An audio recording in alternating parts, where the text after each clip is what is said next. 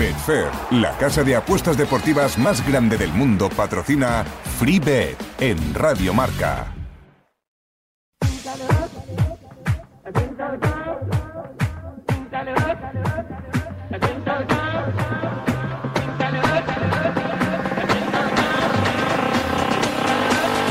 FreeBet con Javi Amaro.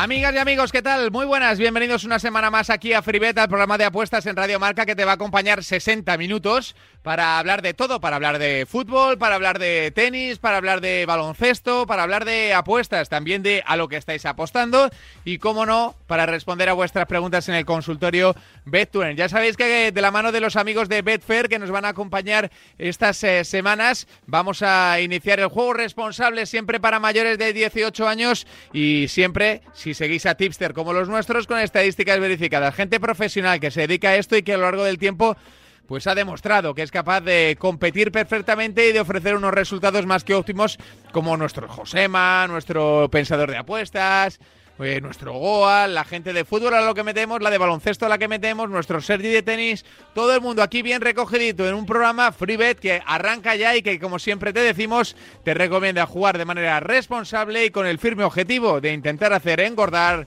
tu bank.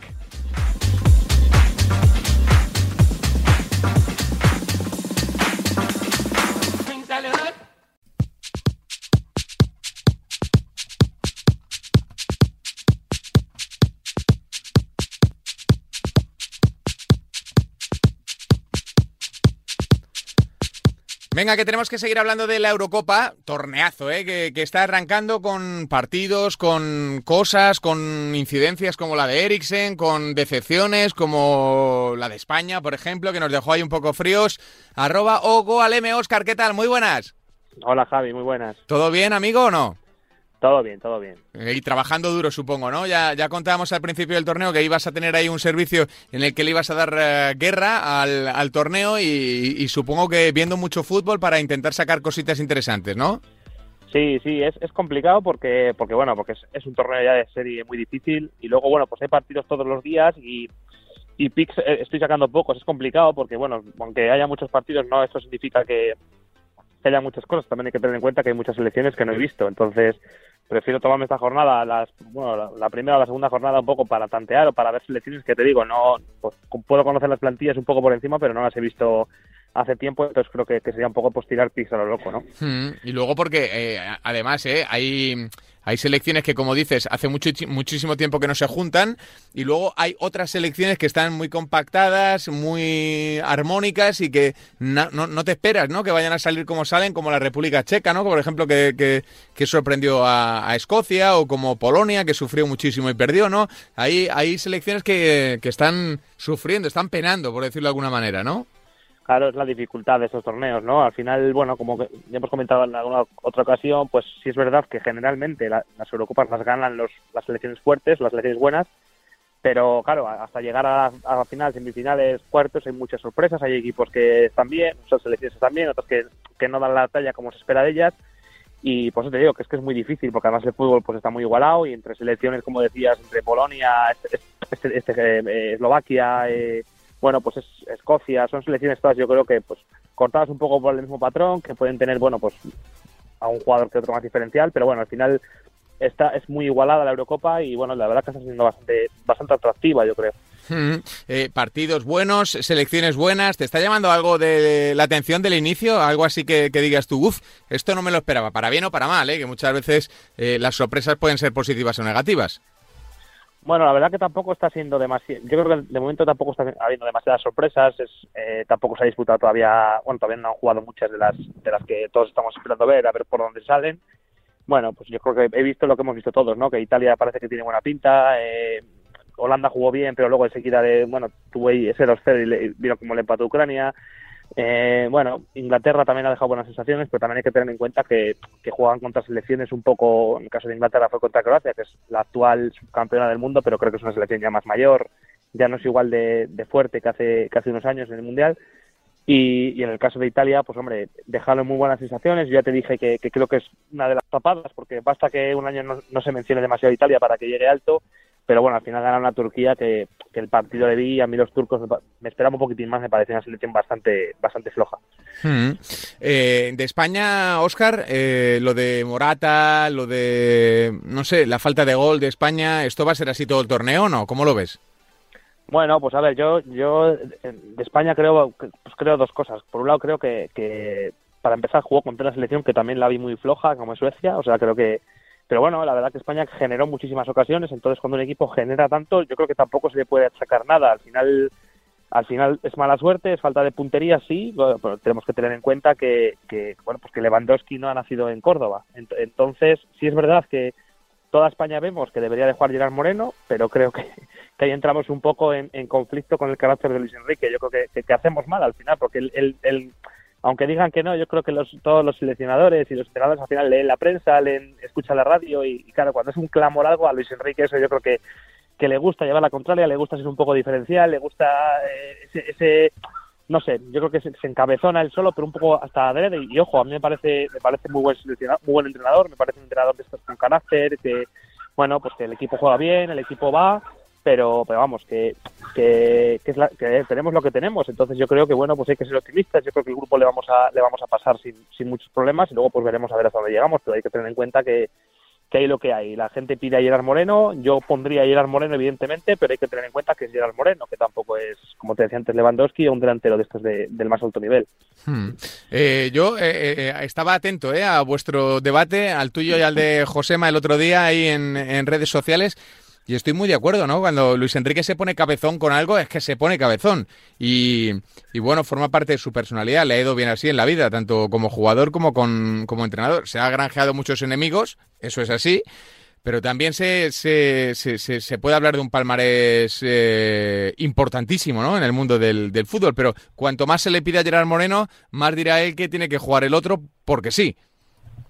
Sí, a eso te voy. A mí, a mí Luis Enrique, ya te digo, y como jugador, ese tipo de jugador como era Luis Enrique, de garra, de, de, de, dejarlo todo en el campo, y era como entrenador, a mí me gusta. A mí la verdad es que me gusta, pero es verdad que si entramos en, conflicto con él, y más cuando él se vea él solo contra lo que piensa toda la, todo el mundo, eh, ahí no tenemos nada que hacer. Ahí da igual que digamos todos los españoles una cosa porque le va a hacer la contraria. O sea, eso, eso, eso es así Luis Enrique y hay que conocerle. Yo creo que España un poco no conoce esa faceta del, del, del seleccionador, entonces, bueno, pues hay que tener en cuenta que o confiar en que él como entrenador tiene muy buenas cosas, o al menos a mí me lo parece, y, bueno, pues iremos viendo. Yo espero que, que, pues eso sí, pues, pues, como, como yo creo que cualquiera, ¿no? Pues que, oye, si tienes un delantero que ha metido 30 goles este año, pues que le saques, ¿no? Si hay falta de gol, pues tendrás que sacar al jugador que más goles ha metido. Yo creo que parece parece de perogrullo, pero claro, lo que es lo que te digo, de lo de que lo que nos parezca a todos de perogrullo, pues si hay una personalidad a la cual va a ir en contra del resto, es la de es la de Luis Enrique, entonces pues hay que contar con ellos. Tal cual, tal cual.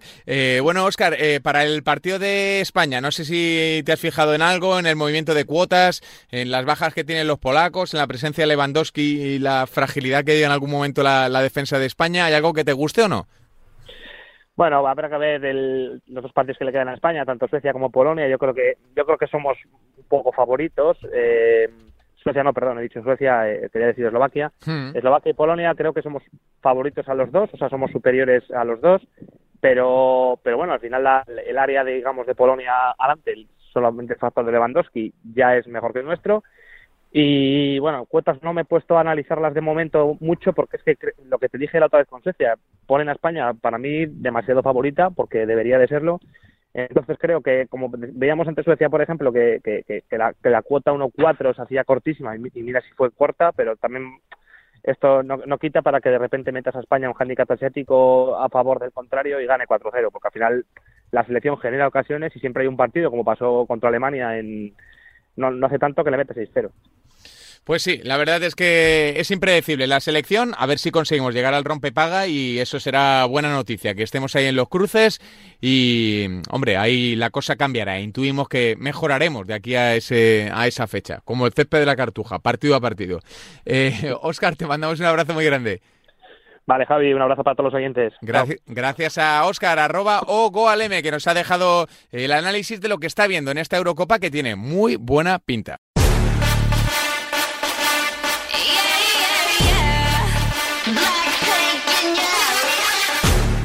Venga, que tenemos que hablar de la Eurocopa con arroba Josema Bet, que ya está con nosotros. Hola Josema, ¿qué tal? Muy buenas. Hola Javi, ¿qué tal? Muy buenas. Pues bien, por aquí andamos. ¿Y tú? ¿Mucho trabajo o no?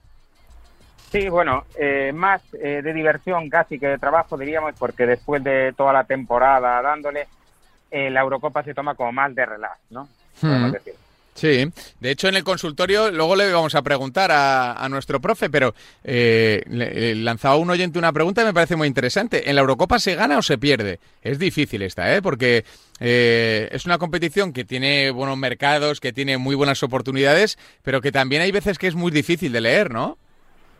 Sí, bueno, yo eh, puedo decir que existen buenas apuestas, al igual que en ligas, y eso siempre lo podemos ver por los precios de cierre. Por ejemplo, seguir más allá, el handicap de España menos uno, eh, yo la llevaba publicada por encima de 1,80 y cerró por debajo de 1,60.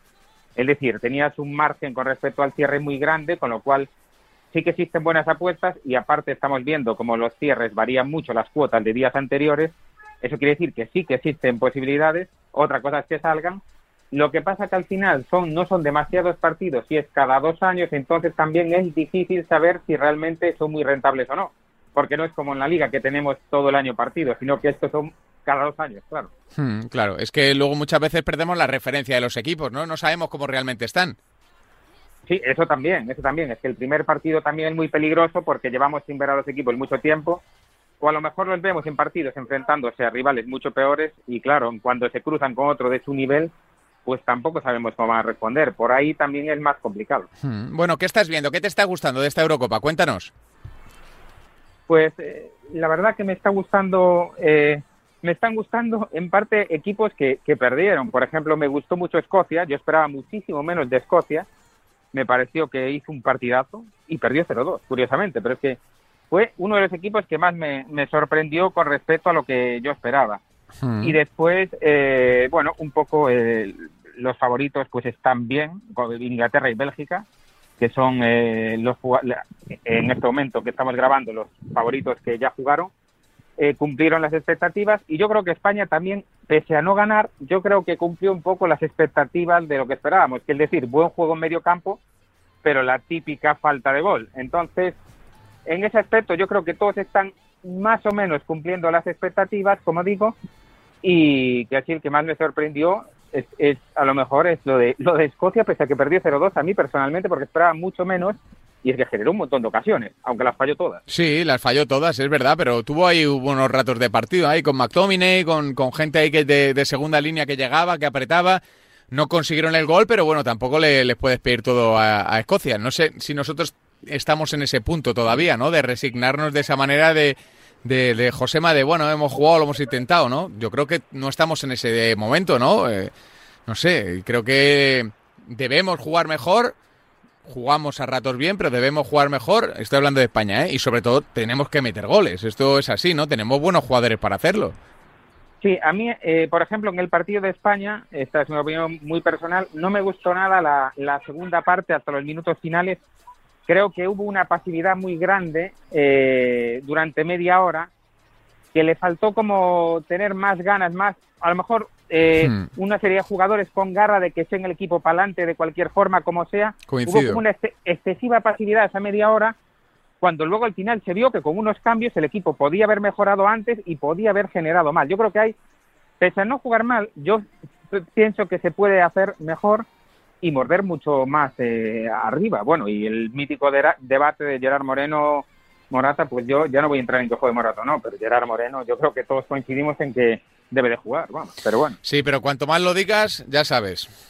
Sí, sí, peor, peor es, claro. Yo lo que tengo claro es que Morata va a seguir, lo que no tengo tan claro es que Moreno entre. Claro, es O que a lo mejor deberíamos eh, silenciar en, en redes sociales y en los medios de comunicación la palabra Gerard Moreno, ¿sabes? Entonces a lo mejor Luis Enrique se olvidaba de, de- de estas cosas, porque Luis Enrique ha sido así toda la vida, no lo vamos a, no lo vamos a cambiar ahora. Ha sido un tipo que, que tiene una personalidad muy fuerte y que no, no traga con algunas cosas y, y que llevar la contraria le pone.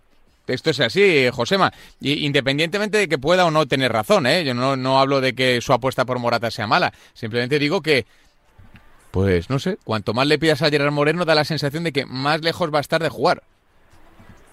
Sí, esa, da la, esa sensación es la que da. y a mí personalmente me recuerda un poco la época ya hace muchos años de Clemente, que pasaba un poco lo mismo, que era que cuanto más hablaban de un jugador, era como que bajaban proporcionalmente las posibilidades de que lo pusiese, ¿no? Hmm. Entonces, pues bueno, esa es la sensación eh, y habrá que habrá que esperar. También es cierto que España cuando se enfrenta a un equipo que se abra más, yo creo que será cuando haga más ocasiones, ¿eh? O sea, es como es un equipo muy peligroso para los eh, para los potentes porque si tienen un fútbol de ir al ataque, ahí es donde España va a jugar mejor por los, por los jugadores que tiene como sucedió con el famoso 6-0 a, Alemania. Entonces, pues es una incógnita total. Eh, podemos irnos fuera con, con, en octavos, como llegar, es que como llegar a semifinales, es que es muy difícil de pronosticar a España, yo creo. Hmm. Eh, ¿La vas a ver, la, o la vas a ver, la, la, ves con esta falta de gol hasta el final, eh, Josema, o crees que con algunos retoques se le puede se le puede encontrar el camino del gol a esta selección. Lo digo porque al final, como decías ahí en ese tramo valle del 45 al 70 fue un poco, un poco floja la selección, pero luego con la irrupción de Gerard Moreno, de Oyarzábal, le dejaron un poquito de campo libre a, Jordi Alba, esa conexión con Pedri funcionó, no sé, dio la sensación de que, de que hubo conexiones, hubo cosas que, que, que, pueden ser destacadas para el futuro, ¿no? Y no sé si por ahí interpretas que va a ser así eh, un una selección sin gol o que lo podemos solventar? Bueno, mi sensación es que va a tener más gol eh, cuando hay un enfrentamiento con una selección tipo, por ejemplo, Holanda o incluso Bélgica eh, o Inglaterra, selecciones más ofensivas que va a dejar más espacio, pero probablemente si te toca, por ejemplo, eh, otra que se le vaya a meter atrás, una República Checa en octavos, que entra esa posibilidad, si es segunda le podría tocar, por ejemplo, República Checa, podemos irnos a una prórroga y hasta quedar fuera, porque es otra selección tipo Suecia que se le va a meter atrás, va a haber pocos espacios. Y con ese tipo de selecciones, yo estoy convencido que va a pasar bastante similar. Pero la incógnita es qué va a pasar cuando le toquen otras selecciones que vayan a ir más al, al ataque y con más espacios, sí que los Marcos Llorente y toda esta gente es cuando pueden lucir mucho más. Entonces, pues ahí está el, la, incógnita. Hmm. Eh, bueno, Josema, ¿hay algo así que le quieras contar a nuestros oyentes? ¿Algo que te haya gustado, que te haya seducido o no?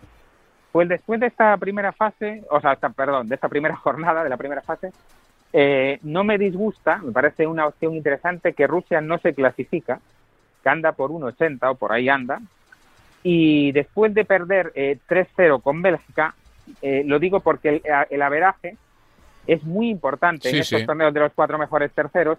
Y entonces, aunque le gane a Finlandia el segundo partido, eh, probablemente necesite luego empatar en Copenhague ante Dinamarca. Es decir, es muy fácil que no le lleguen tres puntos al perder 3-0 el primer partido, con lo cual tiene que hacer mínimo cuatro puntos de los dos siguientes partidos y viendo el partido ante Bélgica y sabiendo que el último partido es en Copenhague, no me parece fácil, a lo mejor lo hace, pero creo que es una casi para doblar, mm, es una apuesta bastante atractiva, ¿no? A lo mejor le gana a Finlandia, pero pierde con Dinamarca, o ni le gana a Finlandia, y empata y ya tiene que ir a ganar a Copenhague, que es muy difícil. Entonces es, es, una apuesta interesante viendo lo que sucedió en el primer partido, en los primeros partidos. Mm, coincido, coincido, me gusta mucho, ¿eh? me decepcionó bastante ante Bélgica el, el, combinado ruso, además jugando en casa ante su público, que era así como el primer gran partido que veíamos ahí con un ambiente ensordecedor, pero bueno, es lo que hay, no, no, no le salió bien el, el debut. Eh, Josema, pues nada, te mandamos un abrazo muy grande, nos quedamos con tu recomendación y a seguir currando, ¿vale? Vale, muchas gracias, Javi. Un abrazo, seguimos. Un abrazo para arroba Josemabet, una de las referencias en el mundo de las apuestas aquí en España y aquí en FreeBet, repartiendo contenido gratis. Solterita, solterita de oro. Nos ha dicho por fuera de antena que estaba aquí siguiendo la Copa América. Digo, vamos a ponerle ritmo con latinos. Al bueno de arroba pensapuesta, Samu Puello, ¿qué tal? Muy buenas. Hola Javi, muy buenas. Tengo para ti siempre una sorpresa, ¿te has dado cuenta, no? Sí, sí, sí, estoy encantado. Ahí, ahí, así me gusta, así me gusta. Oye, ¿cómo, cómo está transcurriendo el mes? ¿Un poquito más tranquilo o con tanto partido de Eurocopa, Copa América estás ahí a tope? Bueno, como te decía en el último programa, disfrutando más que sufriendo. Además, el grupo privado con tercera apuestas ha empezado muy bien, con cuatro aciertos en cuatro pronósticos y nada, sin la carga de información que tenemos semana tras semana cuando tenemos el premium a tope, pero bueno, disfrutando la Eurocopa, siguiendo un poquito también la Copa América y, nada, pues eh, con ganas de que esto siga, de seguir viendo partidos y sobre todo de disfrutar del deporte de una manera un poquito más relajada que habitualmente. Bueno, no está mal, ¿eh? Ver el fútbol así. Yo, yo diría que es casi tranquilizador, ¿no? Ver los partidos, disfrutar, se es incluso como más analítico, ¿no? Sí, sí, sí, porque siempre que ves un partido en el que hay cosas en juego, pues tienes el componente este de, nervios, que cuando el rival se acerca al área, pues eh, ya está sufriendo. Y bueno, es verdad que llevamos apuestas para el grupo privado y alguna para la web también, pero el, volumen de, de es menor y eso nos permite, pues eso, estar más relajaditos y, y disfrutar de la Eurocopa que teníamos ganas. Pues sí, la verdad es que está siendo un torneo interesante. De la Copa América te voy a preguntar ahora, pero de la Eurocopa, ¿qué estás viendo? ¿Qué te está seduciendo, Samu? Bueno, pues eh, la Eurocopa, de momento hemos podido sacar las primeras conclusiones. Ha habido partidos eh, bastante flojos y aburridos, eh, pero bueno, luego hay selecciones que han estado bastante bien, como por ejemplo Italia, que empezó arrasando el primer partido. Bélgica también empezó con un 3-0 de forma incontestable.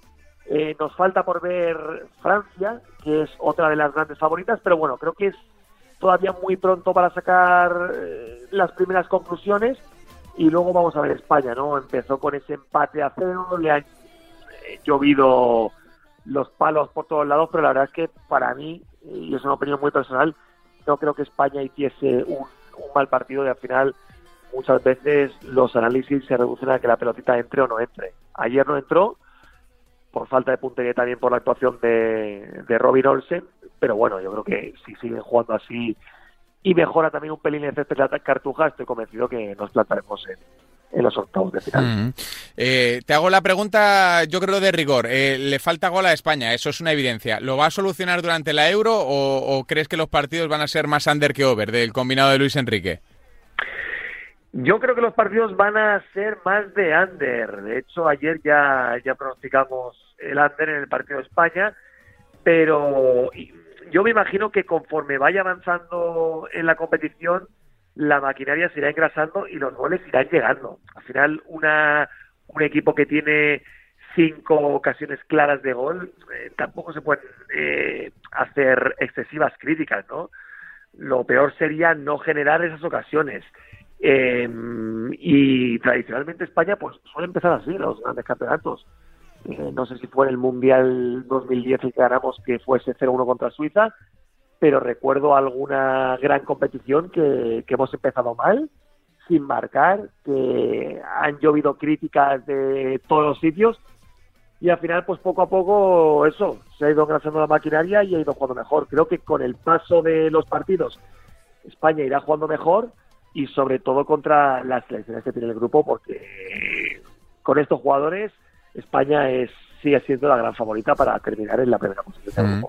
A mí me recordó a mm, no al, al, mundial que aquel día fue abrumador, o sea fue uno de los partidos más injustos que, que, que sí, hemos presentado, el de sí. España Suiza. Aquel fue dramático. Encima el gol de ellos, una carambola, un choque, sangre por ahí por todos lados. Eh, me recordó más al 1-1, al, España 1, Italia 1 de la Eurocopa de 2012. Aquel día en el debut España jugó regular, marcó Fábregas para empatar ante Italia y fue regulero el partido, ¿eh? Fue regulero, hubo muchos debates, como, de, como contabas ahora, Samu, pero la, la, selección es verdad que era otra selección. Luego acabó con, con, sí. la, con la, paliza en la final. Una, a, una exhibición. A la propia Italia. La, fue, la verdad es que fue brutal. Pero era, era, era otro equipo, es que sí. es otro equipo. Eran otro, entonces tenemos que fijar eh, cuál es el objetivo real de este grupo, ¿no? Pues el objetivo real es cuartos y pelear, pues cuartos y pelear. Y bueno, pero tenemos que jugar mejor. Es que cuartos y pelear así, jugando así, es bastante pobre, eh, la verdad. Pero bueno. Sí, al final hay que tener en cuenta que son jugadores que no juegan juntos habitualmente y la lógica nos dice que van a ir a más. Eh, la verdad, las sensaciones para mí, repito, no fueron malas del todo, pero sí que es verdad que estrenarte en casa con un 0-0, pues bueno, te deja ese eh, regusto amargo eh, de no haber conseguido los tres puntos. Pero creo que va a ir a más y ojo porque es lo que decimos siempre, al final cuando te plantas en unos octavos, unos cuartos de final, estás muy cerca de llegar a la final y un buen día tuyo eh, combinado con un día tonto del rival, pues eh, cuidado. Eso sí, eh, la selección es la que es, no es la mejor selección, ni mucho menos de los últimos años, al menos en cuanto a nombre se refiere, y hay que ver, primero paso a paso, como diría el Cholo, superar esta fase de grupos, ganar en confianza y luego pues ya veremos si estamos preparados para, para objetivos más difíciles. Eso es, para objetivos mayúsculos. Oye, Samu, eh, ¿te queda alguna recomendación por dejarle a nuestra gente? ¿Algo que quieras eh, sugerirle a, a todos nuestros oyentes?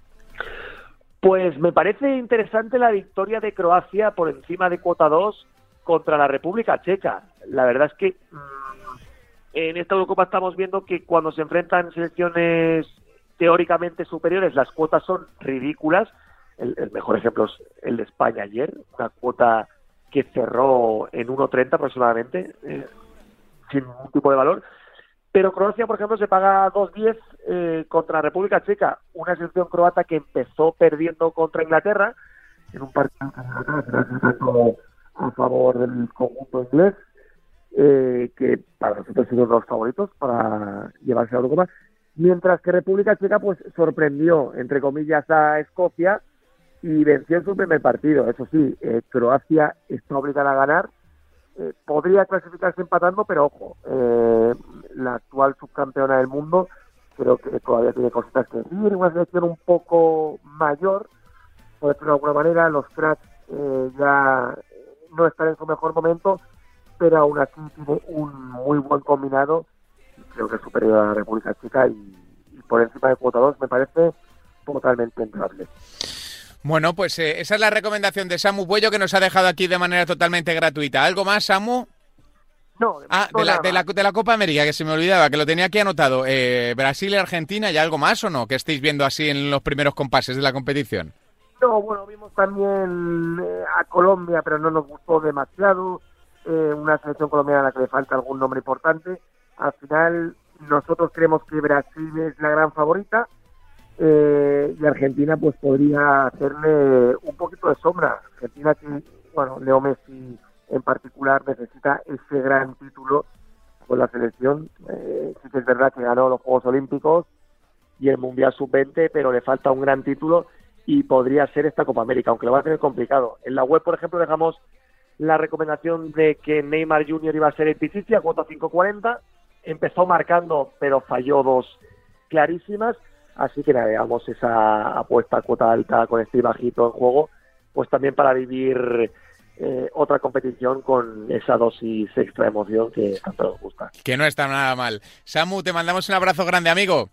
Muchas gracias, otro para vosotros. Un abrazo para nuestro Samu Puello, arroba pensapuestas. Esta Eurocopa viene con partidos llenos de pasión, pero si aún quieres añadirle más emoción, juega al combipartido de Betfair. Combina hasta 25 variables del mismo partido en la misma apuesta y con mayores cuotas. Juegue quien juegue, ponle más emoción con el combipartido de Betfair. Betfair, crea tu suerte. Este es un mensaje solo para mayores de 18 años. Juega con responsabilidad.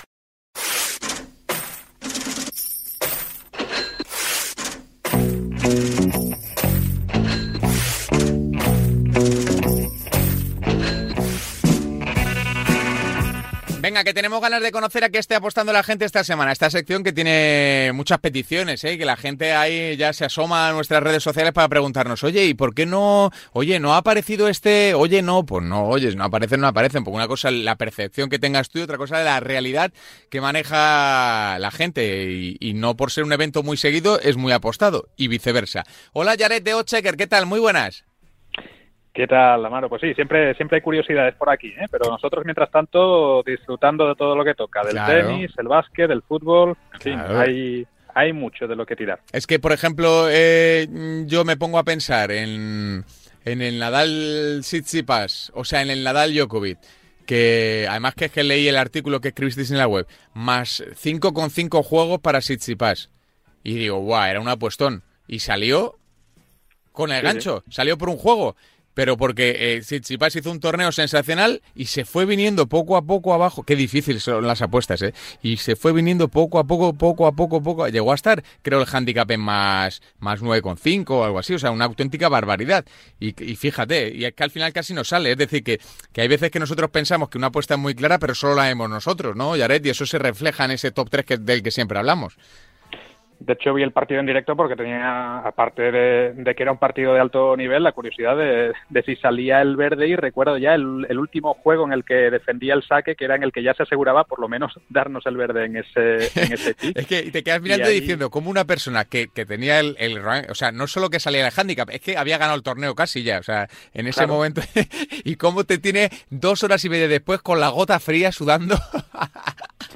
Bueno, y recuerdo, también le tiramos al handicap de, juegos de Nadal en cuartos de final y salió por el rosco final, que no se lo esperaba nadie tampoco. También, también, hemos también, más de una también, Sí, sí, es que luego esto, por, por eso la gente dice, no, bueno, pero el evento más apostado de la semana, pues será Nadal. Pues no, a lo mejor no, porque hay, gente que le ve valor y gente que no, y gente que a una cuota de 1.05 no apuesta, por mucho que le guste o que vea el, torneo entero, ¿no? Y, por ahí va un poco siempre el podio de, de ya sabéis que Jared es nuestro hombre en esa página web referencia, que es el comparador que debes utilizar si quieres eh, apostar más y ganar, apostar lo mismo y ganar un poquito más, que es la ecuación fantástica que manejan siempre los chicos de Oddchecker. Bueno, vamos a comparar cuál es el top 3 de estos últimos 7 días, Jared, a ver por dónde va la gente. Si te parece, arrancamos como siempre por el tercer eh, peldaño del podio. Pues un evento que se cuela después de haberse quedado eclipsado, sobre todo por, por Roland Garros, precisamente porque luego hay otros dos eh, torneos que, evidentemente, por acumulación van, van a tener que estar en este top 3, pero el que lo inaugura es la NBA. Y mira, ya que sé que te gusta también darle al, balón naranja, vamos a, poner el, en cuestión ¿Cuál crees que es el equipo y cuál cree que es la audiencia que vaya pensando también el equipo más apostado? Las cuotas las sabemos todos, pero a lo que está apostando la gente, que es la curiosidad de los que quedan yo tengo, de semana. Yo tengo claro quién creo que va a ganar. Quién creo que va a ganar. Pero eh, creo que la gente se habrá ido a los Nets, ¿no? Quizá o cómo. En lo que va de semana hay un equipo que supera a los Nets. ¿Ah, sí?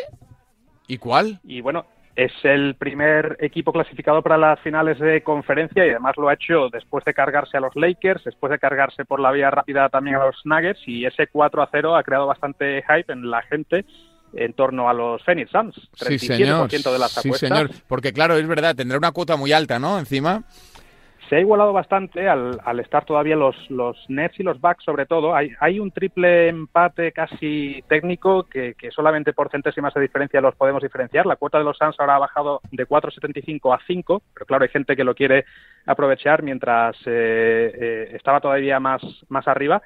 Si comparamos, por ejemplo, precisamente a los, los los Bucks, que están en 4.25, 4.75, en el caso de los de Brooklyn, de 4 a 4.75, ojo, 75 céntimos de diferencia ahí, que, que quien usa el comparador los va a agradecer bastante, pues sí que, vemos que están de momento por debajo. Los Nets, eh, pese a que la eh, está igualadísima la, la, eliminatoria, sí que la gente confía bastante más en ellos. Doble de apuestas están recibiendo los de Brooklyn respecto a los de Milwaukee.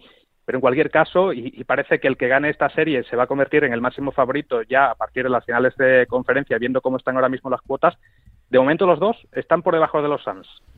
Pues no tiene, no tiene mala pinta esto, ¿eh? No tiene mala pinta. Es que los, los Suns juegan muy bien, ¿eh? Muy bien. Son un equipo muy divertido de ver. No son el mejor equipo de la liga, seguro, pero sí que tienen, yo creo que los ocho mejores jugadores para, para eh, en, este momento de la temporada, creo que pueden tener eh, juntos ocho mejores que Nets, que Sixers, que me, han decepcionado bastante con Atlanta, están súper fallones, o sea, están como nerviosos. Están ahí un poco atenazados, ¿eh? Y es raro, porque tienen jugadores de mucha personalidad, pero no sé, no sé. Bueno, pues eh, esos playoffs de la NBA que están ganando protagonismo y que son eh, la tercera elección de los oyentes. Eh, ¿La segunda por dónde va, Jared? La Copa América que ya echó a rodar, además con el debut de, de las dos grandes favoritas, Brasil, Argentina. Hablo de dos grandes favoritas porque evidentemente están esas dos por encima del resto, pero hay una que lo es cada vez más tanto para las cuotas de las casas de apuestas, que prácticamente todas se han puesto de acuerdo en torno al 1,80, 1,83 para dar eh, esa valoración a las posibilidades de título de la Canariña. Eh, pero es que el 41% de los apostadores eh, también está confiando en la pentacampeona del mundo, muy por encima de la que sería su gran rival, Argentina, que apenas con un 14% de, de, esas apuestas que hemos visto acumuladas en, la última semana está por encima de la media quizás para los apostadores. Y es verdad que la cuota todavía puede ser sugerente, ha ido subiendo de 3,60 a 4,50 que solamente comparando vemos eh, prácticamente un punto que te permitiría recuperar la, la inversión, el, tu propio stake, que, que, es algo que siempre recomendamos hacer a través de comparadores como el nuestro. Pero en fin, Brasil convenció bastante más. De hecho, ese Brasil-Venezuela resuelto por tres goles a cero fue el partido más apostado y ese handicap asiático que también eh, sacamos nosotros Brasil menos dos, que acabó saliendo, fue uno de los mercados que más utilizó la gente, así que doblemente contentos de haber ayudado a rascar ese verde. No, es que, ojo, ¿eh? y encima ahí con Venezuela con muchos problemas, ahí con COVID y demás, a la que vi un poco más empanada fue Argentina, ¿eh? ayer estuvimos ahí cuando terminamos el programa viendo un partido, un poco el partido, seguir un poco a De Paul, a, a Messi, lógicamente, están ahí un poco, no sé, con ritmo bajo, con carencia de, con golpe de pedal bajo, como dicen los amantes del ciclismo cuando se pone la, la cuesta para arriba. ¿Y cuál es la, la, la, tercera elección? La más elegida por los apostantes, Jared. Pues con mucha diferencia está siendo la Eurocopa 2021, Euro 2020, como la gente lo quiera llamar. Vamos a estar hablando exactamente de lo mismo. Y mira, voy a seguir con este quiz improvisado que te estoy haciendo. Dos partidos, los más apostados de esta jornada 1. ¿Te atreves a decir cuáles serían? De la jornada 1, eh, de la sí. jornada 1, eh, eh, eh, supongo que el España-Suecia, ¿no? Es uno de ellos. El España-Suecia. Supongo que el inaugural, por aquello de que era el, el Turquía-Italia. Hay uno que lo, ha, que lo ha adelantado al final, es que posiblemente es el mejor partido de nombre ¿eh? de, de, de, esta primera Francia, jornada. Francia, eh, Francia, Alemania, Francia, ¿no? Alemania. Sí, señor. Francia, sí, Alemania, sí. Pues fíjate, ves, esto es lo que hablamos. Yo jamás apostaría de Francia. Bueno, sí, obviamente para así de manera recreativa, pues oye, sí, pero es que es muy difícil de interpretar ese partido, ¿no? Sale por donde sale, ¿no? El, el, los partidos así entre dos grandes, ¿no? Sí, el, el, grupo F en general, que es el de la muerte, para mí es un no bet de manual. Si acaso los de Hungría, a ver cómo se están comportando Portugal, Francia, Alemania cada vez que jueguen ante ellos y ver si tirarle el handicap, el over, el under.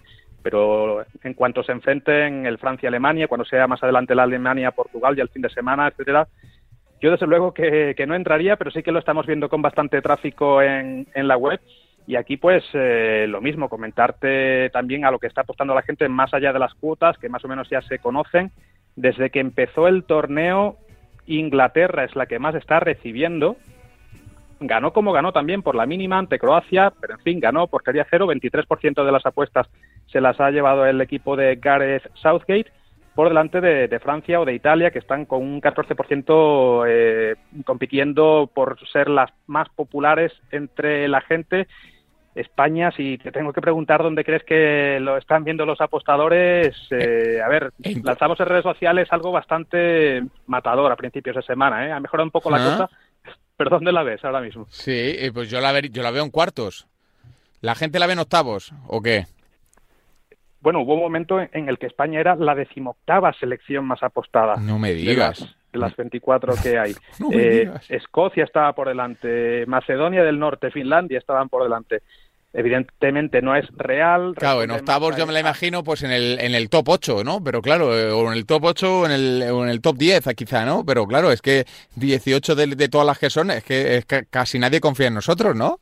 Contribuiría a no pasar ni siquiera octavos de, de final. Evidentemente se refiere también a, que la cuota no es apetecible. Eh, la cuota es más baja de lo que la gente cree que realmente son las opciones de España de ganar el torneo y por tanto no se está comiendo un rosco. Después del partido inaugural subió al décimo puesto, que no es para tirar cohetes, pero por lo menos ya estamos viendo alguna apuesta más en favor del cuadro de Luis Enrique, que en fin, también hubo puntos positivos en ese, en ese partido, además de muchas dudas que son las que hacen que no termine de despegar y que su cuota ya se haya subido hasta los dobles dígitos en alguna que otra casa de apuestas, cuota máxima de 10. Y ahí pues siguen, siguen mandando las, las de siempre. Francia entre 5 y 6 lo encontramos como máxima favorita. Luego un empate técnico entre Inglaterra y Bélgica de 6 a 7.50 después de haber comenzado ganando sobre todo los belgas con bastante claridad su primer partido. Y nos va a costar entrar ahí, ¿eh? porque iniciamos en esa cuarta, quinta posición en las cábalas de, de las casas apuestas, peor para los apostadores, pero es que en este momento ya hemos caído a la séptima posición para las propias bookies y no terminamos de encontrar, pese a que las cuotas van subiendo, el, el, apoyo de la gente. No pinta demasiado bien, desde luego. Bueno, seguiremos remando, que es lo que toca, no, no tenemos otra alternativa, así que lo haremos con alegría. Yaret, te mandamos un abrazo, muchas gracias por estar con nosotros. Es un placer, como siempre. Aquí estaremos la próxima. Un bueno, abrazo. Bueno, nuestro amigo Jared de Oche que nos ha dejado ese top 3 NBA Copa América y Eurocopa. Es decir, un top, un Big Three, como dicen los americanos con, con esto de la NBA, de manual. Por cierto, que este sábado juegan España y Polonia y la emoción está más que asegurada con el combipartido de Betfair. Puedes apostar a más variables en el mismo partido, como el resultado, los goles totales, las tarjetas, los corners o los goleadores. Tú estás al control. Agrega hasta 25 variables en una misma apuesta y ya sabes, solo para mayores cuotas, Betfair, crea tu suerte. Este es un mensaje solo para mayores de 18 años que juegan con responsabilidad, todo facilidades gracias a Betfair.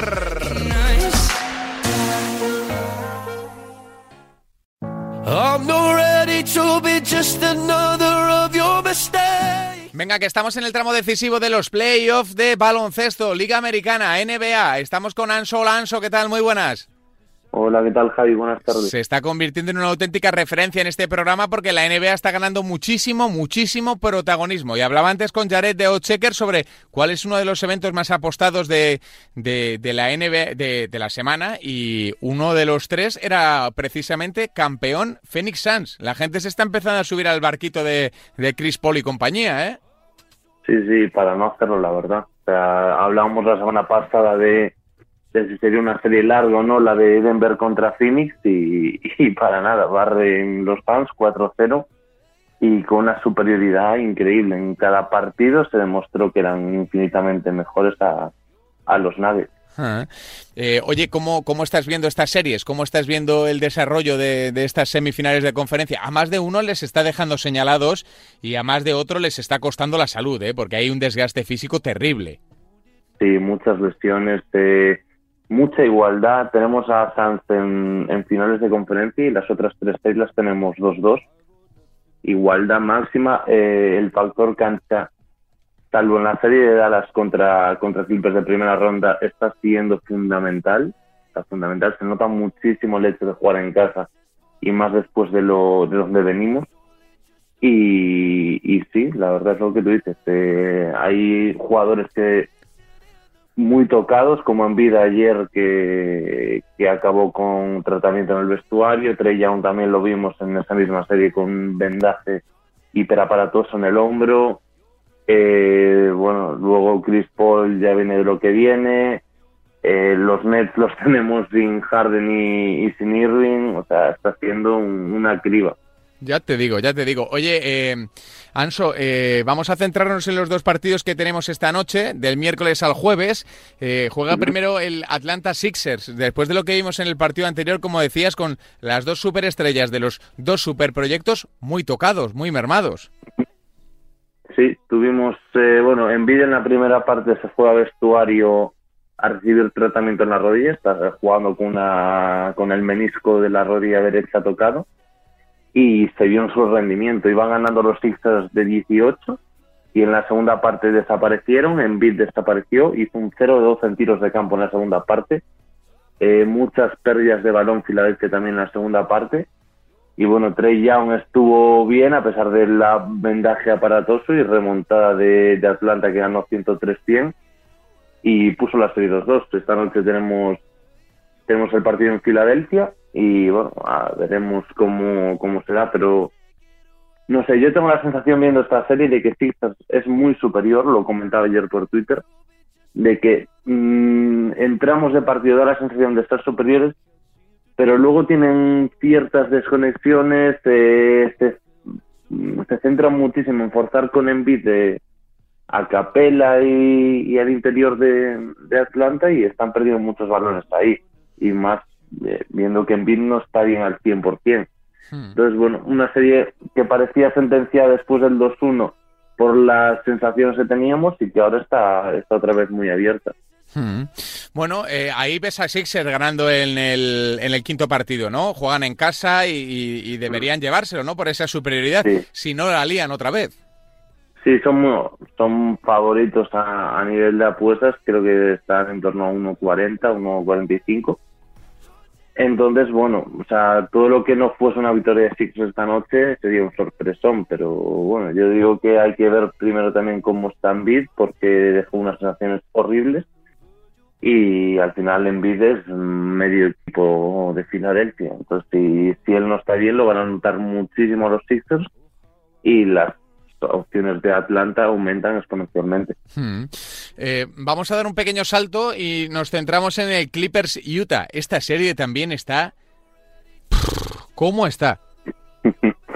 está extraña, está muy igualada, pero está extraña porque tuvimos dos partidos en, en Utah, ya digo, sin, sin Mike Conley, donde los días apenas le echaron de menos un Donovan Mitchell estelar y con Utah poniendo el 2-0, ahora se fue la serie a Los Ángeles y ahí tuvimos dos partidos. Uno que, que Clippers ganó de 20 y pico yendo todo el partido, ganando de 30 casi, con una superioridad pasmosa y el de ayer más de lo mismo. Al final maquilló ayer un poco Filadelfia el resultado en los últimos minutos, pero el partido fue un paseo de Clippers, pero maquilló Utah, no Filadelfia.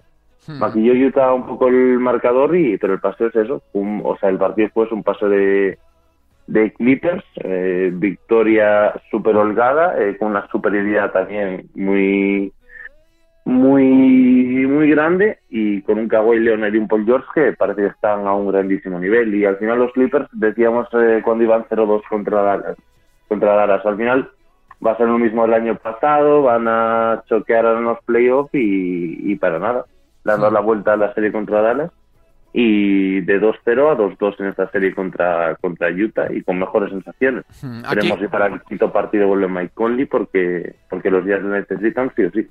¿Aquí a quién, a quién ves pasando?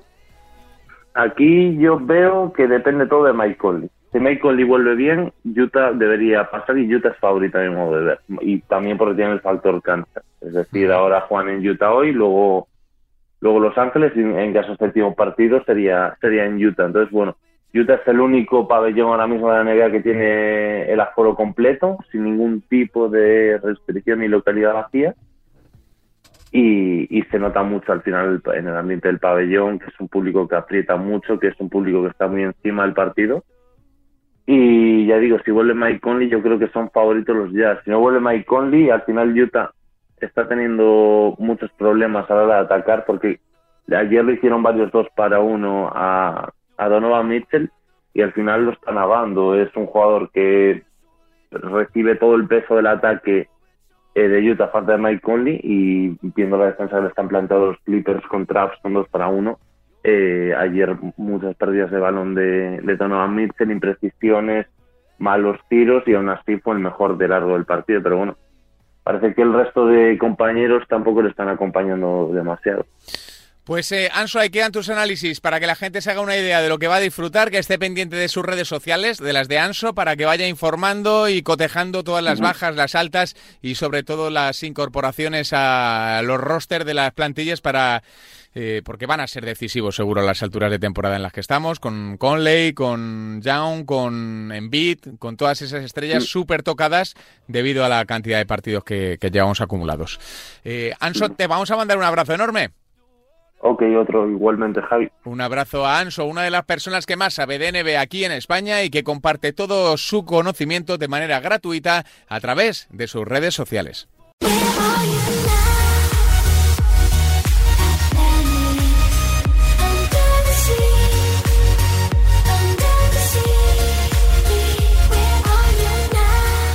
Es el momento de hablar de tenis, arranca la temporada de hierba y todavía resacosos estamos por lo que vivimos en Roland Garros. ¿eh? Increíble el desenlace entre el Djokovic Tsitsipas y esa semifinal con Rafa Nadal, pero ya es el momento de centrarnos en lo verde y ya saludamos a nuestro Sergi para que nos haga la mejor previa posible de todo lo que espera en los torneos que nacen esta semana. Así que adelante, Sergi.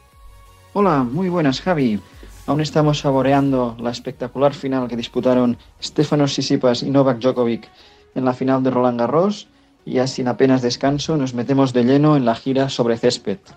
Esta temporada, al haberse retrasado el inicio de Roland Garros, ha provocado que esta gira tenga una semana menos, por lo tanto será absolutamente intensa ya que iniciamos a lo grande. Es cierto que la semana pasada se disputó un torneo muy menor en Stuttgart, pero bueno, al coincidir con Roland Garros, el cuadro fue realmente pues, de nivel bajo y esta semana sí que ya tenemos dos torneos de gran nivel, como son el de Halle en Alemania y el de Queens en Londres, en el Reino Unido. En el ATP de Halle, la gran atracción, sin lugar a dudas, es la presencia de Roger Federer.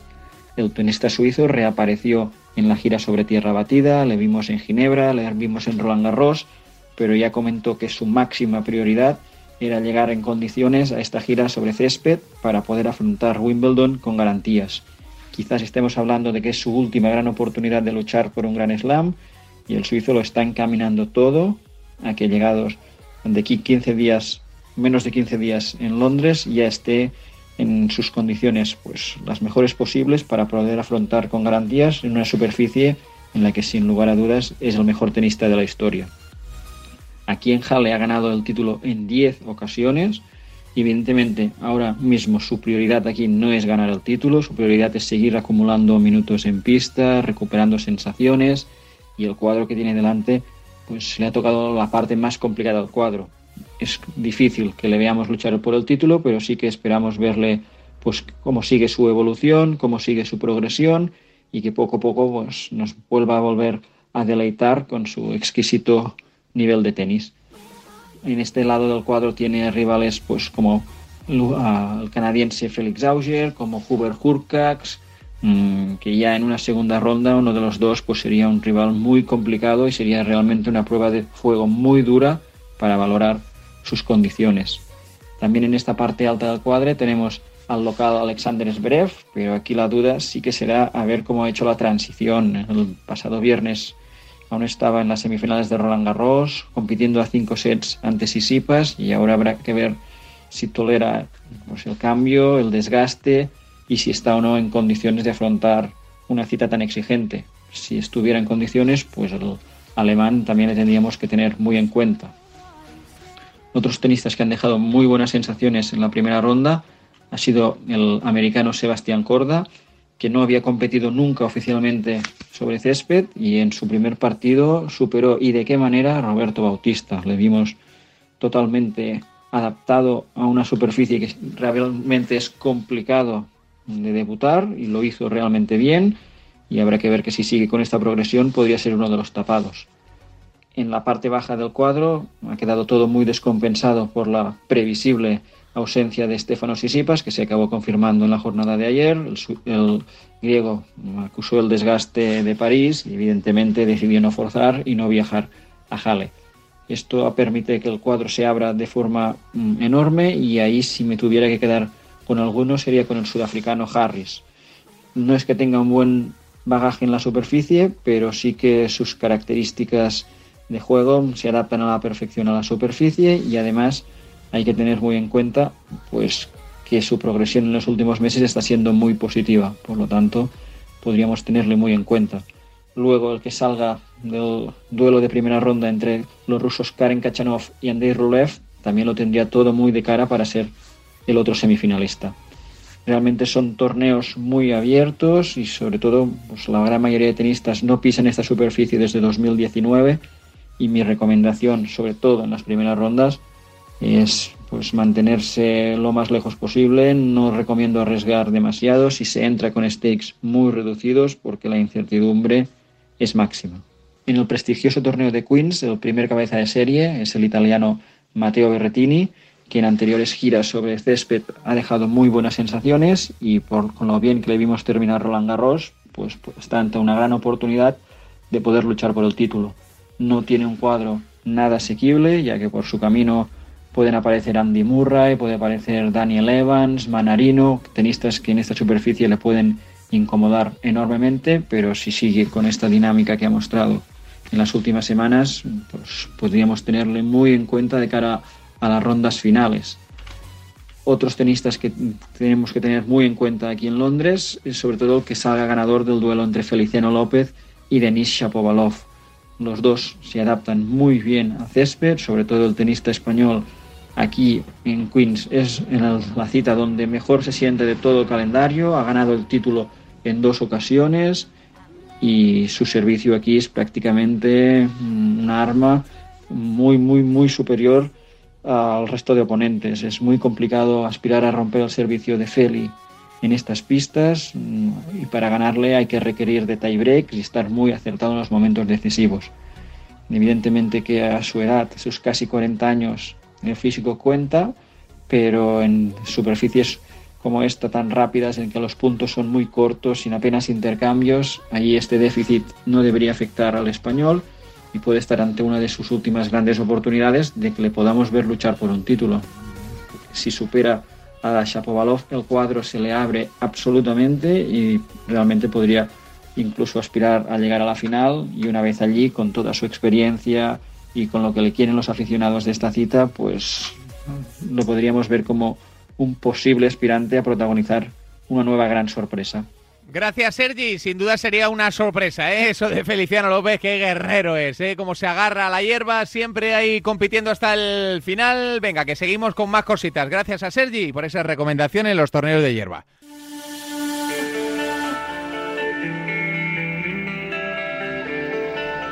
Bueno, es el momento de meternos ya en harina en este consultorio para saber eh, cuáles son vuestras preguntas, para conoceros un poquito más y para que, si podemos, nos ayudemos. Eh, normalmente la comunidad de apuestas no suele ser muy generosa en esto de ayudar, ¿eh? O sea, cada uno va un poco a la suya y cuanto peor le va al de al lado, casi parece que mejor. Por eso hemos encontrado este rinconcito en el consultorio en donde nos encontramos bastante cómodos porque juntos conseguimos echar una mano a todos aquellos que tengan preguntas. Y si tú no has lanzado ninguna pregunta y escuchas este consultorio, pues te quedas atento por si te puede servir algo de lo que ha preguntado el de al lado. Ya está con nosotros Javi Linares que nos va a contestar en formato nota de audio a las preguntas que le vamos a ir lanzando durante la semana. Por mor de la Eurocopa, pues vamos todos un poquito más acelerados, así que eh, culpa nuestra, no hemos podido cuadrar agenda con Javi Linares, pero hemos dicho no podemos eh, quedarnos sin nuestro consultorio. Así que vamos con la primera pregunta que la responda el capo Javi Linares. ¿Alguien sabe por qué los de Bet cierran cuentas por oleadas? Como sigan a este ritmo, será tener una cuenta de Bet365 un artículo de lujo. ¿Tú sabes algo, Javi? La verdad es que cada vez nos llegan más mensajes de usuarios avisándonos de esto, ¿no? Y es que, pues si bien sabemos hasta el año pasado la política de Bet con los usuarios ganadores era limitar cuentas, parece que ahora han decidido cerrar cuentas.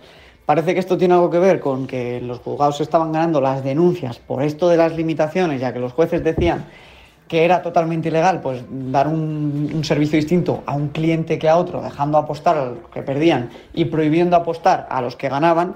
Y pues de aquí parece que viene este cambio de estrategia. Entonces sé de primera mano que hay bastante gente que ha denunciado esto de los cierres de cuentas y oye, pues veremos a ver si son los jueces los que le vuelven a decir a B3 y 5 que se han pasado de listos y que tienen que, reabrir las cuentas. Veremos cómo avanza el tema. Y nada, Maro, yo por mi parte, pues seguiremos informando a la gente de cómo avanzan estos temas judiciales, porque la verdad pues que es una auténtica vergüenza lo que, lo que hace Bet365 respecto a sus usuarios ganadores. La verdad es que cerrar así una cuenta de repente pues suena cuanto menos raro. Eh, la segunda, bueno, raro no, suena a lo que has dicho tú, eh, el término que has utilizado, don Javi Lenares. Dice la segunda pregunta que nos ha llegado, dice, en la Eurocopa, desde, desde vuestro punto de vista, ¿se gana o se pierde en general, Javi? Uf, pues en la Eurocopa en general, como en casi todas las grandes competiciones y grandes ligas, es más fácil perder que, ganar. Si tú analizas el listado de tipsters, que hay ganadores con más de 5, 6, 7 años de, experiencia, que los hay, no muchos, pero los hay, la inmensa mayoría ganan en competiciones poco populares. ¿Por qué? Pues porque ahí las casas de apuestas no tienen tanta información y les es difícil fijar las cuotas y por tanto pues hay más oportunidades de valor. ¿Qué pasa en la Eurocopa? Pues que es una de las competiciones más populares del mundo, con más ojos puestas y em, en las que más gente apuesta y por tanto pues más se equilibran las cuotas. Lo único positivo, en mi opinión, de cara a los apostadores para el tema de la Eurocopa es que en las selecciones pues no es como los equipos de fútbol normales y corrientes. Las selecciones se reúnen cada poco tiempo y entonces pues quizá tú sabes algo que, que, que, que 3 y 5 sus traders no sepan porque, porque no tienen opinión de, estudiarlos a diario como pasa con los equipos. Pero en mi opinión pues son eventos muy difíciles donde mm, es muy difícil pronosticar, donde es muy difícil encontrar valor por lo que te digo, porque es complicado tener más información que la casa de apuestas o encontrar patrones, porque como llevan jugando tan pocos partidos juntos esos, esos, esos, esos futbolistas y se han enfrentado tan pocas veces entre ellos, pues es muy difícil encontrar patrones. Con lo que mi recomendación es que mm, apostéis en la Eurocopa muy poco dinero, dinero que no os importe perder y que, mm, que tengáis paciencia a que vuelvan más ligas para intentar encontrar oportunidades de valor mejor. Eso es. Eh, buen consejo ese, Javi, que las grandes competiciones siempre son traicioneras. Y la tercera pregunta del consultorio dice, ¿pensáis que las medidas eh, obstaculizando el juego para menores y demás que se pusieron en marcha están surtiendo efecto? ¿Tenéis algún dato sobre eso, Javi? Pues sí, en mi opinión, bueno, en mi opinión y según la mayoría de estudios que hay del tema, los menores que juegan, eh, tanto en salones como en online, pues son una ínfima minoría. O sea, por poner en comparación, son mucho más los menores que beben alcohol o que consumen drogas que, que, los menores que juegan, ¿no? Teniendo una comparación de actividades que están prohibidas. Y, esto además se constató eh, hace unos meses en la Comunidad de Madrid, donde la policía hizo una redada enorme, en, no sé si en más de 100 salones de juego, y, me parece, o sea, como que en 100 salones de juego únicamente había uno o dos menores eh, apostando de toda la cantidad de usuarios que había en ese momento en, en los salones de juego. Fue una época en la que se puso muy de moda el tema de criminalizar a los apostadores y los salones de juego y demás, y la redada esta tan grande que hubo pues puso en evidencia que realmente no había un gran problema respecto a los menores que apostaban y que eran una inmensa minoría. Pues eh, dicho está, Javi Linares, muchas gracias, capo de Betturen, que siempre nos aconseja y nos lleva de la, de la manita hacia el camino de la rentabilidad, que es el mejor camino posible. Si tenéis cualquier duda o sugerencia, ya sabéis, en arroba les vais a encontrar para que os echen una mano. Y ya sabéis que cualquier pregunta a arroba remarca es nuestra cuenta de Twitter, donde puedes dejar todas tus preguntas. Ver, que esta semana tenemos encuentros emocionantes con la Eurocopa. Bueno, como toda la Eurocopa, ¿eh? La pasión está garantizada y Betfair quiere que disfrutes al máximo de cada partido. Demuestra tus conocimientos, sal a buscar tu suerte, que Betfair te lo sirve en bandeja con una gran variedad de mercados y cuotas disponibles. Si sabes quién va a ganar, cómo va a hacerlo, es el momento perfecto para añadir más emoción a cada encuentro con el combi partido de Betfair, porque con el combi partido puedes combinar hasta 25 variables en una misma apuesta y con mayores cuotas. A medida que añades selecciones también aumenta el, el premio potencial. Y como siempre vamos a tirar de ejemplos y vamos a tirar de nuestro Fran González. Hola Fran, ¿qué tal? Muy buenas. ¿Qué tal Javi? Muy buenas. Aquí estamos, ¿eh? con los amigos de Betfair para tirar del combi partido, que es eh, una herramienta que se nos da realmente bien. ¿Verdad? Sí, pero es que de hecho es que cuando veo 25 variables es que digo, puedo apostar a esto, a esto, a esto, y encima a la vez. Es que es increíble. Es increíble. Y además, mira, vamos a poner varios ejemplos y los hacemos sobre la marcha, ¿vale? Vamos a crear un combi partido chulo, por ejemplo, de este Dinamarca-Bélgica, que va a ser un Duelo obviamente marcado por la ausencia de Eriksen. Los nórdicos tienen que ganar, Bradway y compañía vuelven al Parken, eh, bueno, dispuestos a olvidar lo de Finlandia. A ver, ¿cómo ves este partido? ¿Cómo ves a los de Roberto Martínez y también a Dinamarca? Mm, a ver, siendo honesto, creo que Bélgica no va a perder, ¿eh? No va a perder. Entonces, ¿qué seleccionamos? Venga, pues por ejemplo, que gana o empata. Bélgica gana eh, o empata. Pero Javi, pero es que estoy con el, mono, con el mono goleador. A ver, venga, pues dame candela. Que tengo aquí, sí, claro, que tengo aquí ya la. es muy corazonada, ¿eh? A ver, mercado de goles, de goleadores aquí. A ver, venga, ¿qué? Eden Hazard. ¿Eden Hazard marca gol? Sí, pero en cualquier momento, no primer goleador ni nada, ni último ni nada, eh, en cualquier momento. Vale, perfecto. Y esto ya va a tener buena cuota, ¿eh? Bélgica, más. Bélgica gana o empata, marca Hazard en cualquier momento. ¿Y qué quieres añadir? Veo goles. A ver, venga, goles. Yo eh, digo veo goles y ya tú añades. Más de 2,5, sí, más de 2,5 goles. más de 2,5 goles y lo vamos a combinar con el mercado de tarjetas que me ha soplado David Fer, que, está viendo pocas, en la Eurocopa.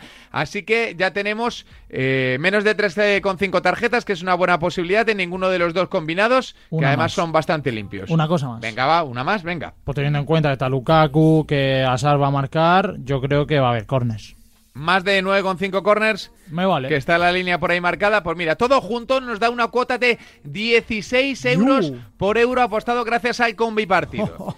Vamos al viernes, que este mola, el Inglaterra-Escocia. Ambos conjuntos irán con todo, claro, porque además hay una rivalidad eh, espectacular ahí, los de Southgate con, con Escocia. A ver, ¿creemos que puede ser un partido para Harry Kane o no? ¿Tú que eres de goleadores, Fran? Eh, a ver, yo creo que sí, pero de hecho, este sí que lo veo enchufándolo a- desde el primer momento. O sea, ves a Kane como primer goleador, ¿no? Mm. Sí, a ver. Tira en- penaltis, tira faltas. Sí, a ver, es difícil en la Eurocopa, pero es que creo que en el Mundial 2018 ya demostró que era ese delantero, así que venga, va, venga, va, más convencido Javi. Primer goleador, Kane. Venga, esta la digo yo. Más de 3,5 goles, Mm. porque veo que va a ser un partido con cierto, con cierto vértigo. Venga, Venga. eh, Kane marca el primero, más de 3,5 goles. Pues hablando de valentía, al descanso y al final, vence Inglaterra. Interesante, interesante. Pues mira, esta combinada nos da la increíble cuota A ver. de 15 euros por euro apostado gracias al combi partido. Y para el sábado, los platos fuertes. El fin de semana es siempre escenario de los mejores duelos. Y además es que juega España, juega la Roja. Los nuestros están listos para sumar la primera victoria de la Eurocopa. Y, y yo creo que tú también piensas que va a ser así, ¿no, Fran? Sí, sí, sí, vamos a ganar, sí. Venga, pues marca la victoria de España. La voy a marcar aquí. Victoria de España. Fuera la duda. Eh, vamos con más mercados interesantes. Con goleadores, porfa, porfa. No me digas que vas a buscar a Moratita, que ya te Hombre, veo. hombre, sí, sí, sí, sí, sí. Venga, pues voy a buscar. Pero que Va no a marque. marcar. No, pero que no marca el primero, ¿eh? Que marca. No, no, no, no, que marca. Que Marca seca, sí, hay que ser un poco puerta. conservador. Sí. Eh, vale, pues gana España, marca Morata. Buscamos un cuotón y por eso vamos a añadir dos selecciones más arriesgadas, ¿va? Venga. ¿Tú dices uno y otro, te parece? Venga, yo digo la primera. Venga. ¿Habrá empate al descanso? Y Que yo creo que sí, que habrá empate al descanso. Y yo te digo que no va a haber, que vamos a ganar evidentemente, pero que no va a haber muchos goles. Venga, menos de 2,5. Pues muy bien. Este combi partido dinero, cotiza a 19 euros por euro apostado, como son los de, los de Sí, Betfair. sí, ¿eh? sí. Esto quiere decir que por 3 euros apostados puedes llegar a 57 en nada. Increíble. Vamos con el Portugal-Alemania, que es el último que tenemos aquí en, en Betfair. Aquí admitimos que puede pasar de todo. ¿eh? Sí. Ambas selecciones van a luchar por ser primeras de grupo, son potentes, tienen buenos jugadores. Por, por eso lo primero en lo que pensamos es que va a ser igualado, ¿no, Fran? Sí, a ver, y que también con eh, muchos jugadores de la calidad de Cristiano, Javers, Werner, puede haber goles, ¿no, Javi? Mm, Puede haber goles. Venga, pues vamos a añadir que ambos equipos marcan Mm, venga. y que hay empate. Con esto ya seguro tenemos una cuota interesante.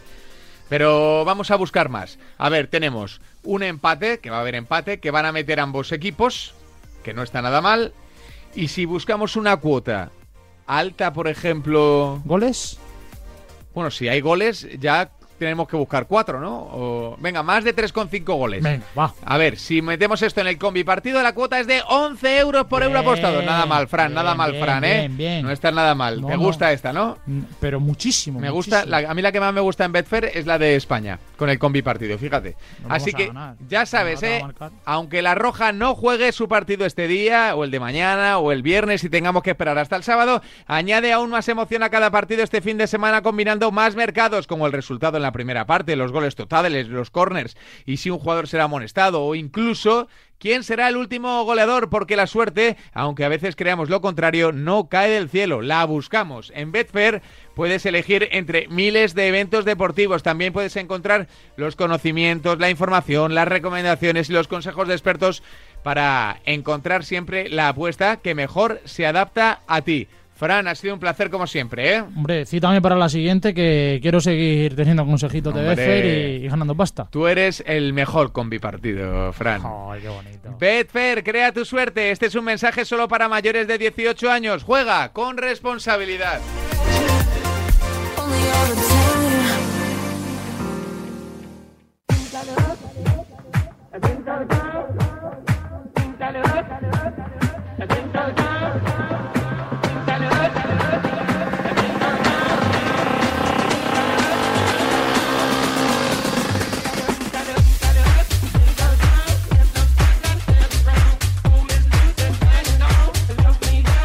Bueno, es el momento de ir cerrando la carpeta de FreeBet, de este FreeBet que ya tenéis colgado en nuestras redes sociales para que, oye, si os apetece, le echéis una visual, algún pronóstico que os haya quedado colgado, alguna recomendación que no tengáis demasiado clara o lo que queráis. Ya sabéis, en arroba FreeBet remarca ya está subido el programa. Eh, gracias a los amigos de Betfair que han contado con nosotros para una edición más de este programa de apuestas en Radio Marca que siempre te recomienda jugar de manera responsable, solo si tienes más de 18 años y siempre de la mano de la responsabilidad. Claro, lógicamente, ¿eh? de eh, ese juego que siempre eh, promovemos aquí en FreeBet, que volverá en siete días aquí en la Casa del Deporte para seguir hablando de fútbol, de baloncesto, de tenis y de lo que se tercie.